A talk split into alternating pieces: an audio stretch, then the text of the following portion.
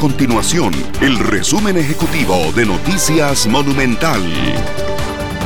Hola, mi nombre es Fernanda Romero y estas son las informaciones más importantes del día en Noticias Monumental. Patricia Mora anunció este lunes su renuncia al cargo de ministra de Condición de la Mujer y presidenta ejecutiva del Instituto Nacional de la Mujer INAMU. Por medio de una publicación en su perfil de Facebook, Mora alegó desacuerdos con el presidente de la República, Carlos Alvarado, en el proceso de diálogo con distintos sectores sobre la negociación con el Fondo Monetario Internacional.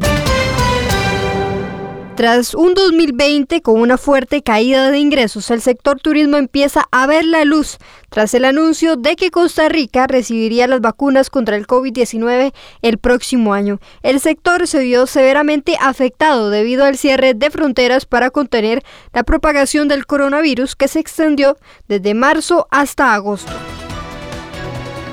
Estas y otras informaciones usted las puede encontrar en nuestro sitio web www.monumental.co.cr. Nuestro compromiso es mantener a Costa Rica informada. Esto fue el resumen ejecutivo de Noticias Monumental.